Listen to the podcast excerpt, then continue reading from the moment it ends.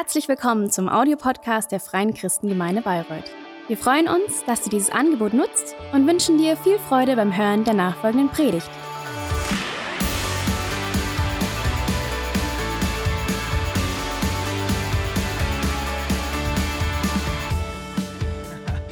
Schön, dass du da bist. Herzlich willkommen, ob hier vor Ort oder am Livestream.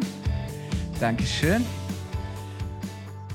Äh, was gibt es für einen Pastor Schöneres als eine ausgeschlafene Kirche, oder? Alle haben eine Stunde mehr Schlaf gehabt, sogar im ersten Gottesdienst. Alle sind ausgeschlafen, oder? Wir werden die beste Zeit haben. Ähm, herzliche Einladung auch an alle, die jetzt vielleicht am Livestream sind und denken, oh, es ist schön hier auf dem Sofa, aber ich möchte auch mal wieder im Gottesdienst sein, mitfeiern vor Ort. Herzliche Einladung. Ähm, ist so gut. Ähm, wir lieben den Livestream und wir bekommen ständig auch echt nette E-Mails von Leuten, die sonst wo diesen Livestream und den Gottesdienst anschauen. Das ist großartig. Aber hier zusammen zu sein vor Ort, das, ähm, ja, das ist nochmal was anderes. Und von daher, gerade im ersten Gottesdienst haben wir immer noch Platz. Und ihr wisst ja, wir sind eine 3G-Kirche. Wir glauben, dass wir durch Jesus geliebt, gerettet und gesegnet sind. Amen. Das heißt, ähm, du musst dich nur anmelden und kannst dann ganz einfach mit dabei sein. Und ja, wie Micha schon gesagt hat, ähm, starten wir jetzt in eine sehr spannende Phase als Kirche. Und zwar ist der November, kann man sagen, immer so unser Visionsmonat, ähm, unsere Mein Herz für sein Haus Zeit. Das hat sich in den letzten Jahren so, ähm, hat, hat Gott das auch etabliert in der Kirche, dass es eine Zeit ist, wo wir in besonderer Weise uns nochmal neu fokussieren und ausrichten wollen auf den Auftrag, auf die Mission, die Berufung, die Gott uns als Kirche gegeben hat. Und ich glaube, gerade in dieser Zeit, hey, diese Stadt, die Menschen hier in dieser Stadt, in der Region brauchen uns so sehr. Sie brauchen Jesus. Und ähm, warum tun wir das? Weil wir glauben, dass mehr Menschen Gott kennenlernen sollen. Unser Traum ist, was uns begeistert, wenn Menschen Freiheit erleben wenn sie anfangen, ihre Bestimmung zu entdecken, was Gott mit ihnen vorhat, wozu sie da sind und wenn sie wirklich anfangen, das zu leben und umzusetzen und einen Unterschied machen. Das sind so unsere vier Visionspunkte. Menschen sollen Gott kennen, Freiheit erleben, ihre Bestimmung entdecken und gemeinsam wollen wir einen Unterschied machen. Und äh, dieser Visionsabend am 19. November ist in besonderer Weise nochmal da wir spüren als Leiterschaft, dass Gott uns mehr zutraut, als wir vielleicht gerade sehen können, uns herausfordert, wirklich Schritte ähm, des Glaubens zu gehen. Ihr wisst, schon letztes Jahr haben wir auch über die Perspektive eines neuen Gebäudes gesprochen. Da geht es aber nicht um Steine, sondern es geht um Menschen. Es geht darum, Raum zu schaffen für Begegnungen, Raum für die Vision, die Gott uns geschenkt hat. Und äh, man kann so sagen, schon mal vorab, dass wir ein Kind adoptiert haben. Und zwar sind wir schon länger unterwegs, auch mit der Gemeinde in Kronach. Ähm, und äh, ja, irgendwie hat Gott uns da ermutigt, die sozusagen an die Hand zu nehmen und ähm, sie einzuladen, mit uns unterwegs zu sein. Und auch das verändert natürlich auch noch mal ein bisschen was, ähm, wie wir Kirche denken und leben. Aber es ist auch was, was Gott schon vor vielen Jahren ähm, so als Genetik in unsere Kirche hineingelegt hat, dass wir immer über den Tellerrand schauen und nicht nur Bayreuth sehen, sondern die ganze Region und fragen, Herr, wie können wir auch hineinwirken ähm, in die Region Bayern Nord? Ich bin ja auch noch ähm, Regionalleiter für die Kirchen unseres Bundes hier im BFP für Bayern Nord und es ist spannend zu sehen, ähm, was gerade passiert. Und da wollen wir euch einfach ein bisschen tiefer mit reinnehmen, euch von dem erzählen, was da so auf uns zukommt. Und ich freue mich eben, wir starten jetzt mit einer Predigtserie. Ähm, und ich habe schon gesagt, es geht darum, wozu Gott uns als Kirche berufen hat. Und es fängt damit an, eigentlich Gottes Geschichte ähm, mit einem Mann namens Abraham, den Gott einfach herausruft, den Gott beruft und sagt, Abraham, ich will dich und deine Nachkommen, deine Family will ich segnen. Und du sollst ein Segen sein. Durch dich sollen alle Menschen auf dieser Welt gesegnet werden. Ich meine, was für eine großartige Berufung. Und Abraham hat zwölf Söhne und diese zwölf Söhne werden die Stammesväter Israels, des Volkes Israels. Und später dann, sehr viel später, wird aus diesem Volk Israel Jesus geboren, der Retter für die ganze Welt. Und das war natürlich der Segen, den Gott schon immer gesehen hat, dass er durch Christus einen Retter, einen Erlöser schenken will, dass durch ihn die ganze Welt gesegnet ist. Ähm, und Rettung ist der größte Segen, aber im Segenspaket ist noch so viel mehr, ähm, wie Gott die Welt segnen möchte. Und Jesus kommt eben und er öffnet die Tür für alle. Vorher war das exklusiv das Volk Israel, Gottes Gottes Volk, Gottes Familie. Und jetzt auf einmal macht Jesus die Tür weit auf und er lädt alle ein, Teil der Familie Gottes zu werden. Er lädt alle ein, diese Berufung Gottes zu leben. Jesus lädt Menschen ein, ihm zu glauben, zu vertrauen, ihm zu folgen ähm, und sich eben mit Gott zu versöhnen, nach Hause zu kommen, weil bei Gott ist der Ort, wo wir sein sollen. Und er fängt damit an, Jesus, dass er aus seinen ganzen, den Leuten, die ihm nachfolgen, dass er zwölf Männer auserwählt hat, ähm, zwölf Jünger, die er dann Apostel nennt. Und mit diesen zwölf Männern baut er seine Kirche auf. Und er hat einen Auftrag für sie und er sagt, geht hin in die ganze Welt. Das ist was sehr Aktives. Oder nicht wartet, erst sollen sie warten auf den Heiligen Geist, damit sie gehen können. Aber er sagt, geht hin, geht raus macht euch auf den Weg in die ganze Welt und predigt, verkündigt das Evangelium, das ist die gute Nachricht, dass Jesus rettet. Geht hin, erzählt allen das Evangelium und macht sie zu Jüngern. Zeigt ihnen, was es heißt, mit mir zu leben. Und dann tauft sie. Das werden wir heute im zweiten Gottesdienst machen. Ich bin so begeistert. Wir haben heute zwei Täuflinge und wir durften dann dieses Jahr schon 25 Menschen taufen. So, wir nehmen diesen Auftrag sehr ernst und das ist großartig, wenn wir das erleben dürfen. Und dann wird an Pfingsten die Kirche geboren. So, der Heilige Geist kommt und dieser Herzschlag Gottes, der wird in uns reingepflanzt und Gott gibt uns alles, was wir brauchen, um diese gewaltige Mission, dass Gott durch uns diese Welt und die alle Menschen segnen möchte, dass die sich erfüllen kann. Jesus formuliert diesen, diesen Auftrag oder diese Bestimmung auch mal in dem Satz, dass er sagt, du sollst Gott lieben. Das ist unsere erste Berufung, von ganzem Herzen, mit deinem ganzen Verstand und mit deiner, mit deiner ganzen Kraft. So gib alles. Liebe Gott von ganzem Herzen, mit allem, was du bist und was du hast. Und dann heißt es weiter, und liebe deinen Nächsten. Liebe deine Mitmenschen, so wie du von Gott geliebt bist. Und das ist eigentlich, wo Jesus sagt, hey, alles, die ganze Bibel, die ganze Botschaft, der Herzschlag Gottes lässt sich zusammenfassen in diesem einen Gebot. Wir sollen Gott lieben mit allem, was wir sind und haben und wir sollen unsere Mitmenschen lieben. Aber wisst ihr, so wichtig ist, dass wir zuallererst selbst von Gott geliebt sind, dass wir seine Liebe empfangen und diese Liebe ähm, weitergeben. Und so sehen wir einfach, wie Gott diesen Auftrag immer mehr entfaltet. Und ähm, ich weiß nicht, wie es dir geht. Wir sollen eben Jesus bezeugen. Wir sollen Zeugen sein für ihn. Und das ist oft gar nicht so leicht. Damit tun wir uns manchmal ganz schön schwer. Weil die Frage, die wir uns da immer wieder stellen, ist, wie können wir eigentlich diese gute Nachricht, das, warum Jesus gekommen ist, wie können wir die Liebe Gottes so weitergeben, dass Menschen das verstehen, dass es bei Menschen ankommt und das hat ja zwei Seiten, diese Botschaft. Das eine ist, dass wir diese gute Nachricht ähm, weitergeben mit Worten, dass wir sie mündlich mit Menschen teilen. Und da fängt es ja schon an, dass wir sagen, oh, wie kann ich das denn jetzt irgendwie so meinem Nachbarn oder meinem Arbeitskollegen erklären? Das ist irgendwie so unbegreiflich. Und da fehlen uns manchmal die Worte.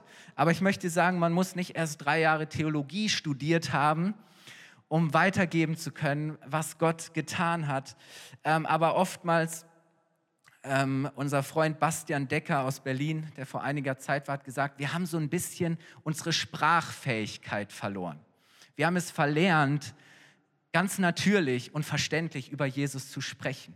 So, das ist das eine. Natürlich, ähm, dass wir die gute Nachricht rausgeben mit unseren Worten, dass wir sie mündlich weitergeben. Aber, und das ist das zweite, nicht nur mit unseren Worten, sondern genauso auch mit unseren Taten. Wir sollen diese Botschaft ausleben. So, Jakobus sagt, wir sollen nicht nur Hörer sein, Leute, die das hören, nicht nur drüber reden, sondern wir sollen Täter ähm, dieser Nachricht sein. Wir sollen das ausleben. Das ist ein, ein Lebensstil, ein Lifestyle.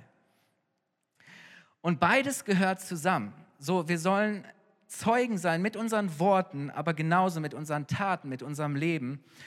Und manchmal eben ist es herausfordernd, die richtigen Worte zu finden, das diese gute Botschaft zu erklären. Vielleicht denken wir, wir müssten Menschen überreden, überzeugen. Und dann sind wir vielleicht verunsichert. Ähm, oder wir machen auch negative Erfahrungen, dass Menschen sagen, nee, verstehe ich nicht, will ich nicht, hör auf, mich irgendwie mit diesem Jesus voll zu labern. Und äh, dann denken wir, na okay, dann halte ich meinen Mund und ich kann ja immer noch einfach das leben, oder? Und ich kann Menschen dienen und ähm, Jesus selber sagt, hey, stellt euer Licht nicht unter einen Eimer, dass keiner das sehen kann, sondern lasst eure guten Werke, eure Taten leuchten. Warum? Damit Menschen anfangen, den Vater im Himmel zu verherrlichen. Und ähm, dann könnte man sagen, naja, okay, ähm, reden muss ich nicht. Puh, schon mal gut. So, ich brauche nur noch leben. Aber wisst ihr, nur einfach leben funktioniert auch nicht. Es ist gut, die Botschaft zu leben, Menschen zu lieben, Menschen praktisch zu dienen. Ähm, und, und die Kirche hat die Diakonie, das ist diese praktische Nächstenliebe, aber beides gehört zusammen. Beides gehört zusammen. Und es ist dieses, dass wir sagen, ja, natürlich, wir wollen Menschen nicht einfach stumpf bekehren, wir wollen sie nicht überfahren oder überfordern. Ähm, aber wenn wir, einfach, wenn wir es einfach nur ausleben, reicht es eben auch nicht. Also die Frage ist ja, wie können wir Menschen so lieben, wie Jesus das getan hat? Weil Jesus tat beides. Es waren seine Worte und es waren seine Taten. Es ist nicht nur, dass wir darüber reden, sondern dass wir es genauso leben und umsetzen. Und ist es nicht so, dass, dass unsere Taten, das, was wir tun, oft erst Glaubwürdigkeit, dadurch, dass unsere Worte erst dadurch Glaubwürdigkeit gewinnen, dass wir wirklich leben, wovon wir reden, oder? Also sonst sagen Menschen, naja, der kann über vieles reden, aber wenn ich mir sein Leben anschaue, das passt überhaupt nicht dazu. Und so ist es doch oft so, dass unsere Taten unseren Worten Glaubwürdigkeit verleihen. Und wenn wir Jesus anschauen, wie er Menschen begegnet ist, dann sehen wir vor allem eines, Jesus liebte Menschen. Er liebte einfach Menschen. Er diente Menschen, weil, weil er ein Herz hatte für ihre Nöte, für ihre Bedürfnisse. Jesus wurde Freund der Sünder genannt. Das heißt, Jesus war mit Menschen zusammen, er hing mit Menschen ab, er saß mit Menschen am Tisch, wo die Frommen, die damalige religiöse Elite gesagt haben, was fällt diesem Jesus ein, mit solchen Menschen, mit so einem Abschaum abzuhängen, zu essen, mit denen am Tisch zu sitzen. Und Jesus wurde Freund, Freund der Sünder genannt. Er segnete Menschen auf so unterschiedliche Weise. Er, er befreite Menschen, er heilte Menschen, er versorgte Menschen, er ermutigte Menschen. Jesus gewann die Herzen und Menschen spürten das. Menschen sahen Jesus und sie spürten, dass er sie liebt und deswegen glaubten sie auch dem, was er sagte. Und bei Jesus ging das Hand in Hand. Jesus hatte ein Herz für Menschen, ganz einfach, weil Menschen ihm wichtig waren. Es war ihm nicht gleichgültig, wie es Menschen geht und wohin sie gehen, sondern er hatte ein Herz für Menschen und deshalb segnete er die Personen, die er traf und er segnete die Orte, an die er kam. Und wir wollen uns mit diesem Konzept beschäftigen, was es heißt, andere Menschen zu segnen nicht zuallererst einfach nur bekehren, sondern wie wäre es, wenn wir anfangen zu sagen, okay, unsere Berufung ist es, Menschen zu segnen. Und das wird eben die Überschrift sein für die nächsten Wochen. Und ich glaube eben, dass das jeder kann. Jeder von uns kann ein Segen sein für andere Menschen. Jeder von uns kann segnen. Und wir haben dieses Wort Segne so aufgebaut wie ein Akronym. Das heißt, jeder Buchstabe dieses Wortes steht für ein Step, eine praktische Dinge, ein Hilfsmittel, das du nutzen kannst, um andere Menschen zu segnen. Und wir haben für euch, damit das anschaulicher ist, haben wir so fünf Icons, die das ähm, verdeutlichen. Und ab nächsten Sonntag kriegt ihr das auch nochmal als Lesezeichen. Das könnt ihr an euren Spiegel äh, kleben oder in eure Bibel legen. Und dann wollen wir sagen, Herr, wir wollen andere Menschen segnen in den nächsten Wochen. Und zwar ganz praktisch, nicht nur theoretisch. Und das S von Segne heißt, starte mit Gebet. Es fängt an, indem wir anfangen, für andere Menschen zu beten. Darum geht es heute. Dann geht es aber auch darum, dass wir nicht gleich mit der Tür ins Haus fallen und, und Leute zutexten, sondern dass wir sagen, okay, erst zuhören.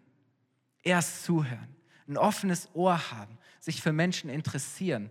Jesus war ein genialer Zuhörer. Er, er hatte ein Gespür dafür, was Menschen wirklich brauchen, wo sie stehen.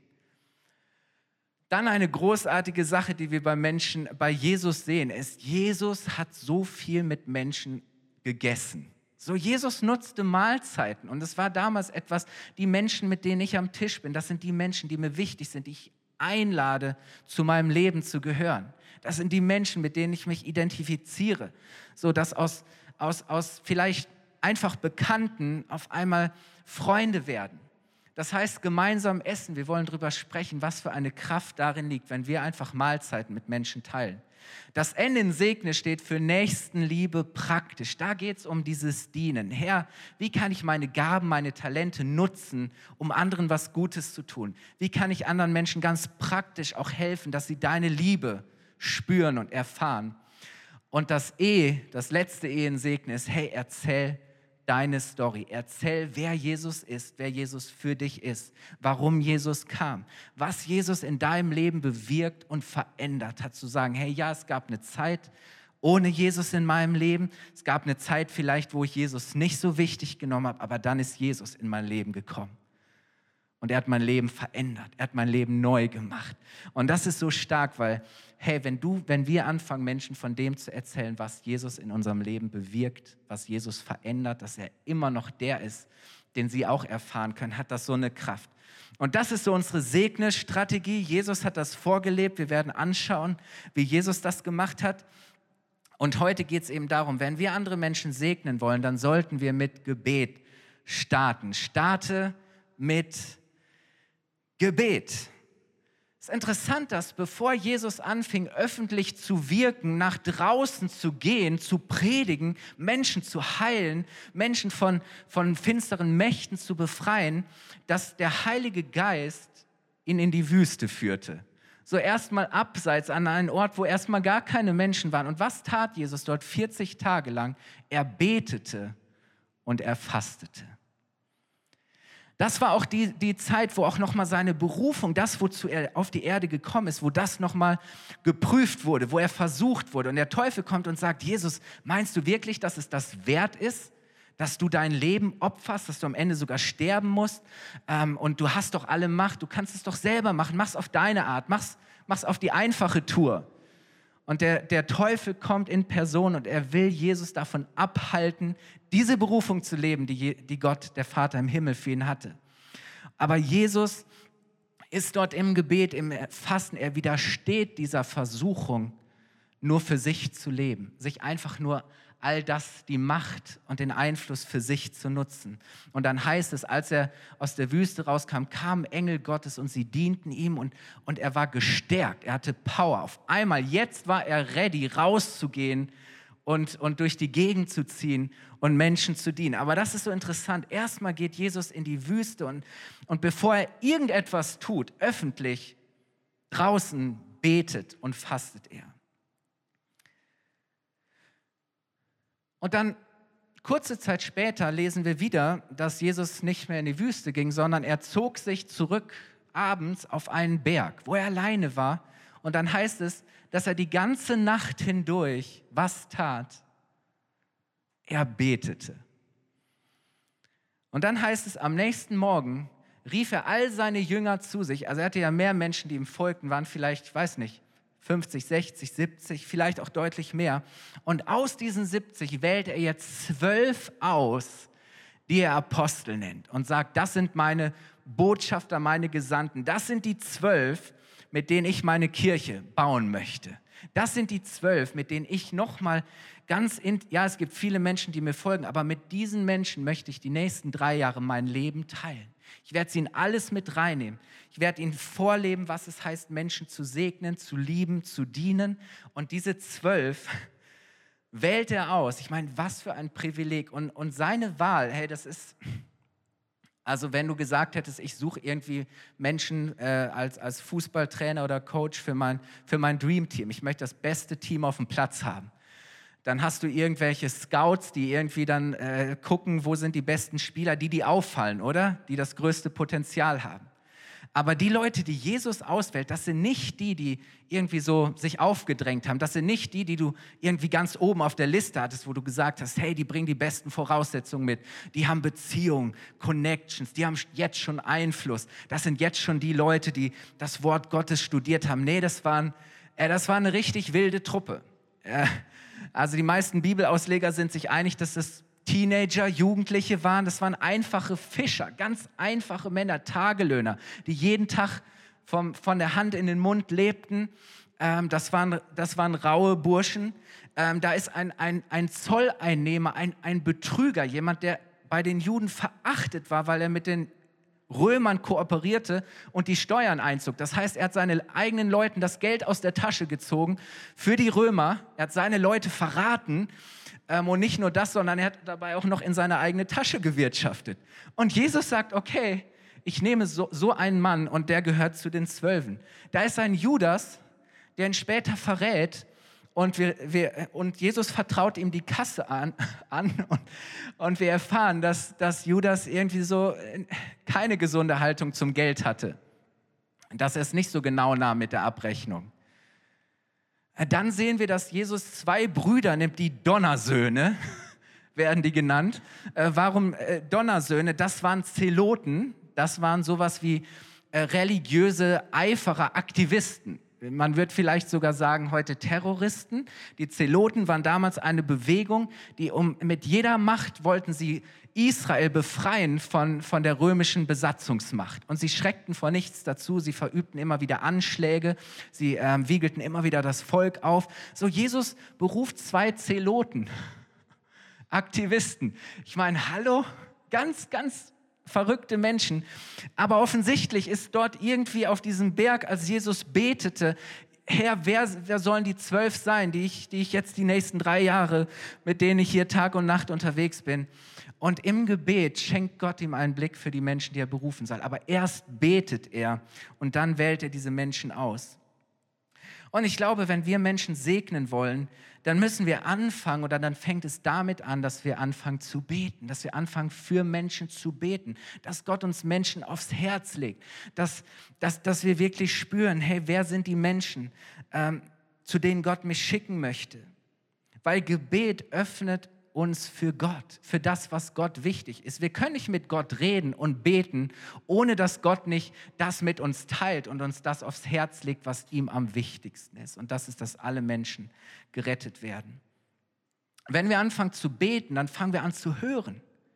Wir nehmen Impulse von Gott auf. Auf einmal merken wir, hey, da ist so diese eine Idee, dieser eine Impuls, den ich irgendwo äh, wahrnehme. Im Gebet empfangen wir Führung durch den Heiligen Geist. Vielleicht ähm, zeigt der Heilige Geist dir irgendetwas, was du tun sollst, was im, im Leben einer Person los ist. Ähm, und ich glaube, das ist so wichtig, dass wir beten, damit wir das entdecken, äh, dass wir wirklich Menschen entdecken und, und dass wir etwas von dem verstehen, wie Gott uns gebrauchen möchte, um Menschen zu segnen. Das heißt, im Gebet stellen wir uns auf Gott ein. Und ein Missionar, ein, ein bekannter China-Missionar, Hudson Taylor, ähm, hat einmal gesagt, spiele nicht zuerst auf dem Konzert und stimme anschließend deine Instrumente. Spiele nicht zuerst auf dem Konzert und stimme anschließend deine Instrumente, sondern beginne den Tag mit Gottes Wort und mit Gebet und komme zuallererst in Einklang mit ihm. Und wisst ihr, so oft habe ich das Gefühl, so wir gehen morgens aus dem Haus, wir hetzen aus dem Haus und ja, und, und wir spielen so unser Instrument so, wir, wir, wir, wir spielen so unsere Rolle, unseren Part, nehmen unseren Platz ein im Orchester, äh, im Konzert und irgendwie wundern wir uns dann, wenn wir das Gefühl haben, nee, also so richtig harmonisch äh, war das jetzt nicht, so richtig gut war das jetzt nicht. Warum? Weil ich glaube wirklich, dass so wichtig ist, dass, dass wir unser Instrument, das, was Gott uns gegeben hat als Gabe, dass wir das erstmal einstimmen auf Gott. Dass wir Gott erstmal erlauben, uns auf das einzustimmen, ähm, dass wir wirklich auch da, wo wir sind, Einfluss haben, dass wir da, wo wir sind, gehört werden, dass wir da, wo wir sind, wirklich diesen, diesen Klang, diese Botschaft des Himmels weitergeben können. So spiel nicht zuerst auf dem Konzert und stimme anschließend dein Instrument, sondern beginne den Tag mit Gottes Wort und mit Gebet und komm zuallererst mit ihm in Einklang. Und ich glaube so sehr, um unsere Nächsten, unsere Nächsten zu lieben und segnen zu können, müssen wir erst in Einklang kommen mit Gott. Weil ganz ehrlich, so oft am Anfang des Tages, wir sind so mit uns selbst beschäftigt oder wir sind so damit beschäftigt, dass wir irgendwie, dass wir es schaffen und packen und, und, und was uns angeht und, und unsere Anliegen und das, was wir brauchen. Ähm, aber wenn wir zu Gott kommen, dann merken wir immer, ja, Gott segnet uns und er gibt uns alles, was wir brauchen. Aber er möchte, er sieht eben nicht nur uns, sondern er möchte dich und er möchte mich gebrauchen, um andere Menschen zu segnen. Wisst ihr, ähm, Gebet verändert uns. Gebet verändert uns. Und ich glaube, es ist so wichtig, dass wir nicht zuallererst rausgehen und meinen, wir müssten mit jedem über Gott sprechen, sondern dass wir erstmal damit anfangen, mit Gott über die Menschen zu sprechen. Sagen, hey, so oft sprechen wir mit Menschen über Gott, anstatt dass wir anf erstmal anfangen, mit, mit Gott über die Menschen zu sprechen. Sagen, Gott, du siehst meinen Arbeitskollegen, du siehst meine Kommilitonin, hey, du kennst die Person in meiner Familie, die ich nächste Woche wieder treffe auf der Familienfeier. Oder mein Nachbar, der schon wieder, wenn ich abends von der Arbeit komme, am Zaun stehe und wieder irgendein Anliegen hat, um es mal milde zu formulieren.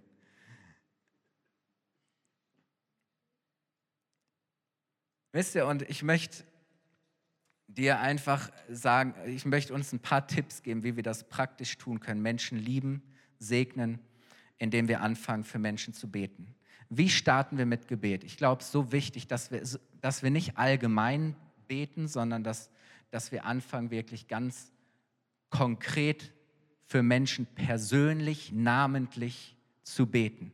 Und wie wäre es, wenn du am Montagmorgen oder heute Abend, wenn du sagst, hey, meine fünf Leute, wer sind meine Nächsten?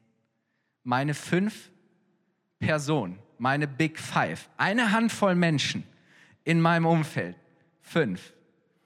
Vielleicht an meinem Arbeitsplatz, in meinem Team, in meiner Arbeitsgruppe, in meinem Projekt, vielleicht mein Chef, wer auch immer.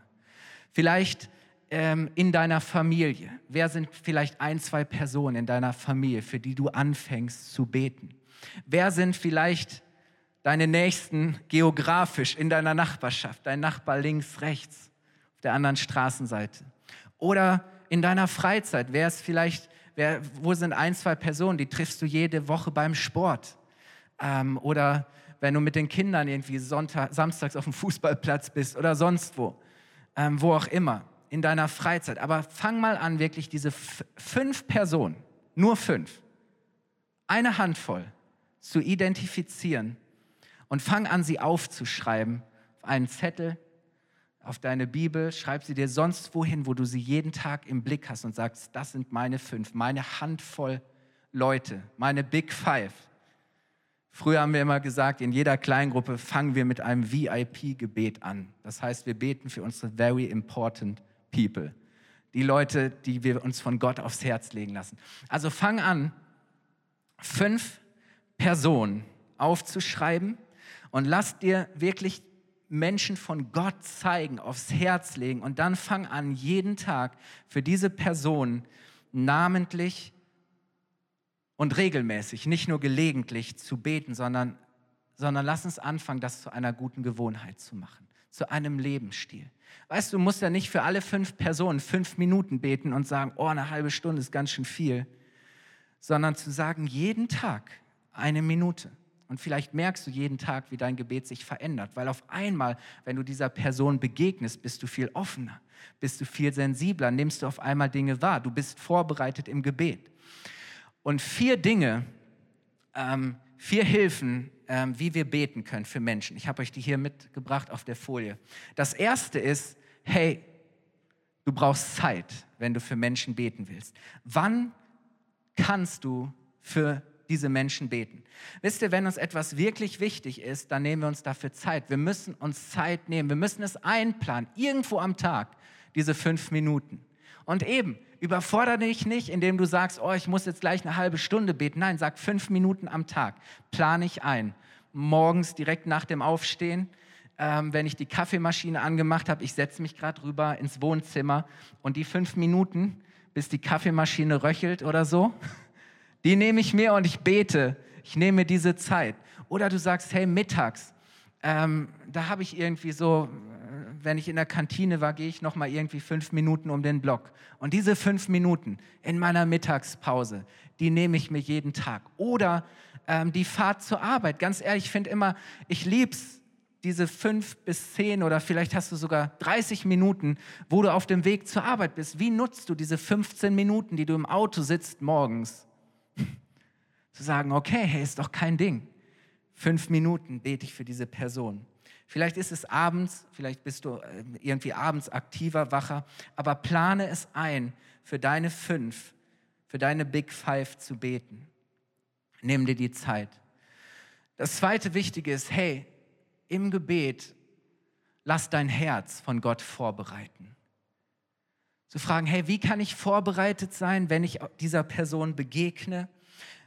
Zu sagen, Herr, ich möchte offen sein, sensibel für deine Führung. Heiliger Geist, komm und sprich zu mir. Heiliger Geist, gib du mir jetzt einen Impuls. Zeig du mir, wie, was du tun möchtest ähm, wie ich diese Person segnen kann. Sei offen für, für Ideen, für Impulse von Gott, dass du etwas empfängst, was du weitergeben kannst. Bereite dein Herz vor, dass, dass du irgendwie wach bist und merkst so, hey, ich rechne, wenn ich in diesen Tag gehe, ähm, rechne ich mit göttlich, göttlichen Begegnungen, mit göttlichen Gelegenheiten. Du bist innerlich vorbereitet. Das dritte ist, hey, an, welche, an welchen Orten wirst du heute sein? Geh im Gebet, geh im Geist an diese Orte und frag, wo werde ich heute sein? Wo wird Gott mich heute hinführen? Ähm, gewinne irgendwie so, so eine, ein, ein, eine Sensibilität für deine Umgebung. Frag, wo möchte Gott mich heute ganz konkret zum Segen setzen? Vielleicht diesen einen Kundentermin, den du auswärts hast. Oder irgendwie ähm, Studiengruppe, was auch immer, aber zu sagen, okay, an welchen Orten werde ich heute sein? Und wenn du weißt, oh, ich fahre nächste Woche endlich mal wieder zu Ikea. Oder ich gehe heute einkaufen. So, ich glaube, so wichtig, dass, dass wir einfach im Gebet so an diese Orte gehen, an denen wir sein werden. Und das Letzte ist, hey, wir brauchen Wege, wir müssen wissen, wie. Wie kann ich Menschen eigentlich ganz praktisch segnen? So, wie können Wege aussehen, wie ich Menschen in meinem Umfeld segnen kann. Ich brauche Inspiration. Was kann ich einer Person Gutes tun? Wie kann ich einer Person Gottes Liebe zeigen? Indem ich vielleicht sage, hey, wir haben uns schon lange nicht mehr gesehen oder getroffen. Hast du Lust auf ein Feierabendbier oder lass uns doch mal irgendwie wieder einen Kaffee trinken gehen?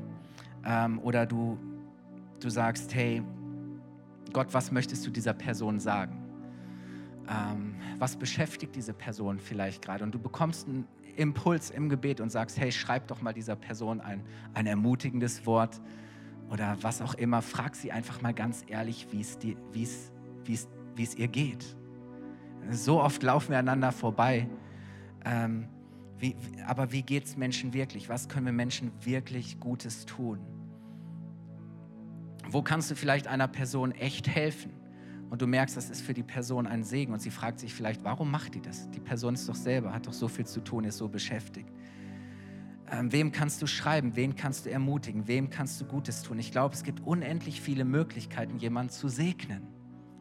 So viele Möglichkeiten. Wir müssen einfach nur mal anfangen, für Menschen zu beten und zu fragen, Gott, wie kann ich meinen Chef, meinen Arbeitskollegen, meinen Nachbarn, meine Geschwister segnen? Und weißt du, ich, ich glaube, wenn wir so anfangen, ganz praktisch und sagen, hey, meine fünf, eine Handvoll Leute, die ich, die ich aufschreibe und für die ich regelmäßig namentlich bete.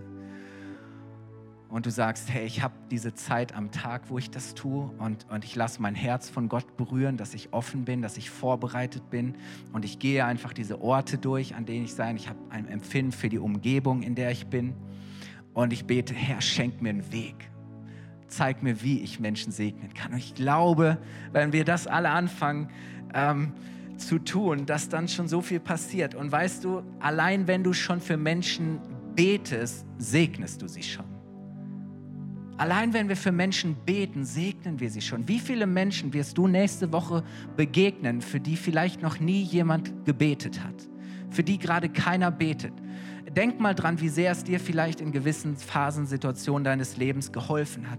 Vielleicht wusstest du es erst gar nicht, aber irgendwann hast du es erfahren, hey, da waren Menschen, die haben für dich gebetet. Und dadurch wurdest du gesegnet. Das hat einen Unterschied gemacht in deinem Leben. Das hat so eine Power. Und wisst ihr, ich glaube, es gibt so viele Möglichkeiten. Ich erinnere mich, als wir damals nach Bayreuth gekommen sind, sind wir in sechs, sechs ähm, Parteienhaus gezogen. Und einige Zeit nach uns gegenüber direkt im Hausflur ähm, zog eine Familie ein, Mann, Frau. Beide hatten schon ähm, auch eine Ehe hinter sich und, und Kinder mitgebracht. Und, und irgendwann kriegten wir so mit, ja, die wollen jetzt heiraten. Und wir, wir haben uns so ganz gut verstanden. Also nicht, dass wir ständig was miteinander gemacht hätten, aber so ähm, einfach sympathisch, nett. Und dann war es so einen Tag, ähm, ich ging, ging so in den Innenhof und stand so an den, wollte Müll rausbringen, an den Mülltonnen. Und sie hat auch gerade ihren Müll rausgebracht. Also wir standen an den Mülltonnen. So. Und ich frage, hey, wie ist es denn mit euren Hochzeitsvorbereitungen und ähm, wie läuft so? Und sie erzählte auf einmal so, ja, meine Familie aus Brasilien, ähm, sie haben schon die Tickets gebucht und alles ist vorbereitet, aber wir haben jetzt Stress, weil ähm, ich bin katholisch und mein Mann ist evangelisch und, und keiner äh, dort ist bereit, uns zu trauen. Und wir wissen gar nicht, was wir machen sollen. So, äh, ne? wir haben das alles schon geplant, die Feier und ich, also aus einem Impuls heraus sage ich, ich kann euch doch trauen. und sie so völlig überrascht, ja, ja, wirklich? Ich sage, ja, klar, ich bin Pastor und gibt keine Regel, die dagegen spricht. Und dann hat sie gesagt, ja, sehr gerne. Und Woche später saßen sie bei uns im Wohnzimmer und, und wir konnten darüber sprechen, was Ehe bedeutet, Partnerschaft. Ich konnte darüber sprechen, was Gottes Plan und Idee für Ehe ist, wie Gott segnen möchte. Ähm, und das war großartig. Und dann durften wir sie trauen, direkt bei uns im äh, Eckersdorf, da im Schlosspark. Ähm, Bürgermeisterin von Eckersdorf war da, hat die äh, standesamtliche Trauung gemacht. Und, und wir haben dann so den kirchlichen Part gemacht. Chris und ich haben Musik gemacht, äh, Lobpreis. Ähm, und ich habe kurze Andacht gehalten und, und sie gesegnet. Und es war erstaunlich für uns einfach, ja, ein Liebesdienst, so aus dem Impuls heraus.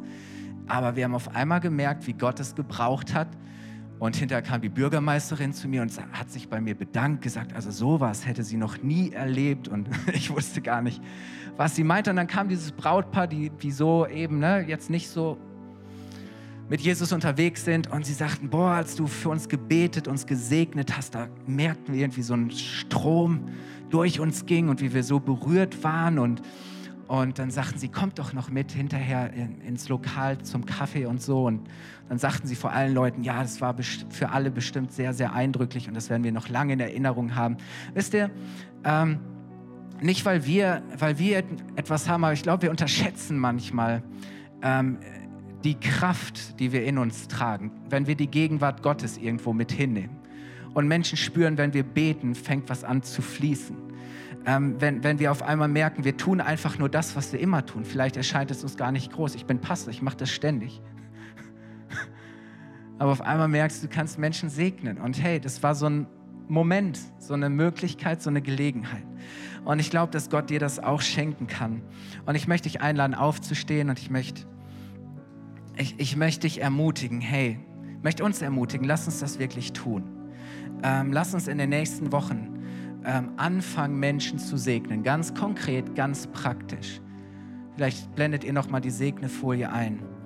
Und ähm, lass uns, auch wenn wir als Kirche, wenn wir als Teams, wenn wir als Leiter zusammen sind, in allem, was wir tun, wir, wir starten mit Gebet. Wir starten damit, dass wir für Menschen beten. Wir beten dafür, dass Menschen Gott erleben. Wir, wir segnen Menschen. Ähm, und das hat so eine Kraft und so eine Power. Und ich glaube, dann sind wir vorbereitet. Ähm, dann sind wir bereit, dass Gott uns gebrauchen kann und uns vom Segen setzen kann. Und dafür möchte ich beten. Ähm, lass uns mal die Augen schließen. Wenn du vielleicht heute Morgen hier bist, ähm, hier vor Ort oder am, am Bildschirm und, und du merkst irgendwie so, boah, ich habe irgendwie Jesus noch nie an, an, so angenommen und ich habe diesen Segen noch gar nicht empfangen, dass ich durch Jesus gerettet bin, dass mir durch Jesus vergeben ist, ähm, dass Jesus mir ein neues Leben schenkt. Ich möchte anfangen, diesem Jesus zu folgen. Ähm, wenn du dieses Angebot heute, diese Einladung Gottes durch Jesus annehmen möchtest und sagen möchtest, ja, ich, ich möchte raus aus dieser Gott Verlassenheit. Ich möchte nicht mehr unter dem Fluch und der Macht der Sünde und der Gefangenschaft leben, sondern ich möchte hineinkommen in diesem Segen Gottes, in seiner Vergebung und in, in seiner Errettung leben. Wenn du das möchtest, wir halten die Augen geschlossen, dann kannst du kurz mit mir deine Hand heben und Gott ein Zeichen geben und sagen, ja, ich nehme das an. Dankeschön.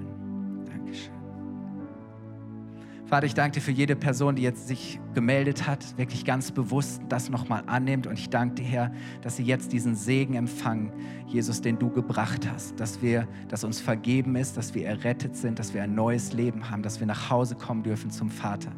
Ich danke dir, Herr, dass wir gesegnet sind durch dich, dass du uns ewiges Leben geschenkt hast. Und ich danke dir, Herr, dass diese Personen jetzt diesen Segen empfangen und dass sie wissen dürfen, dass nichts und niemand sie trennen kann von deiner Liebe. Herr, und wir kommen zu dir alle heute Morgen ich danke dir, dass wir gesegnet sind. Ich danke dir, dass du uns begegnet bist, Herr. Aber ich danke dir so sehr, dass du unsere Mitmenschen, die Menschen, du bist für jeden gekommen. Erst du willst, dass jeder errettet wird. Du bist gekommen, um zu suchen und zu finden, was verloren ist. Jesus, und wir sollen dir darin nacheifern. Du hast diesen Geist in uns gelegt. Du hast uns ein neues Herz geschenkt. Herr, und so wollen wir wirklich dir darin nacheifern, dass wir sagen, wir sind von dir gesegnet und wir dürfen ein Segen sein und wir wollen segnen, Herr. Vater, und so danke ich dir, dass du uns jetzt wirklich Menschen aufs Herz legst, für die wir anfangen zu beten. Herr, wir wollen starten mit Beten.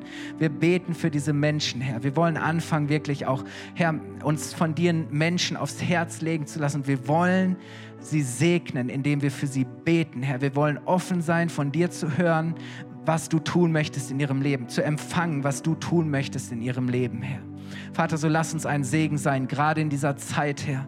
Herr, wo Menschen vielleicht verzweifelt sind, wo sie bedrückt sind, Herr, wo so viel Spaltung und Trennung ist, brauchen Menschen deine Heilung, brauchen Menschen neue Hoffnung, brauchen Menschen deine Rettung, Herr.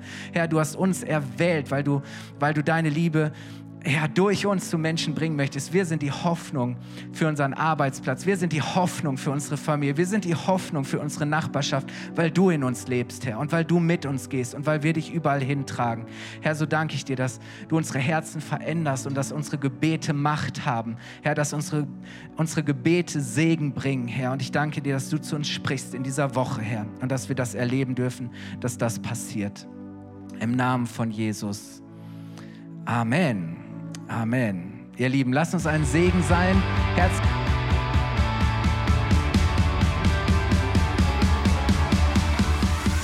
Hat dir die Predigt gefallen? Gerne kannst du sie mit Freunden teilen oder uns einen kurzen Kommentar hinterlassen. Noch mehr würden wir uns aber freuen, dich persönlich kennenzulernen. Du bist herzlich eingeladen, einen unserer Gottesdienste am Sonntag zu besuchen. Alle Infos findest du unter www.fcg-bayreuth.de. Dort kannst du uns auch eine persönliche Nachricht schreiben, wenn du mehr über ein Leben mit Jesus erfahren möchtest oder andere Fragen zum christlichen Glauben hast. Bis zum nächsten Mal. Ade!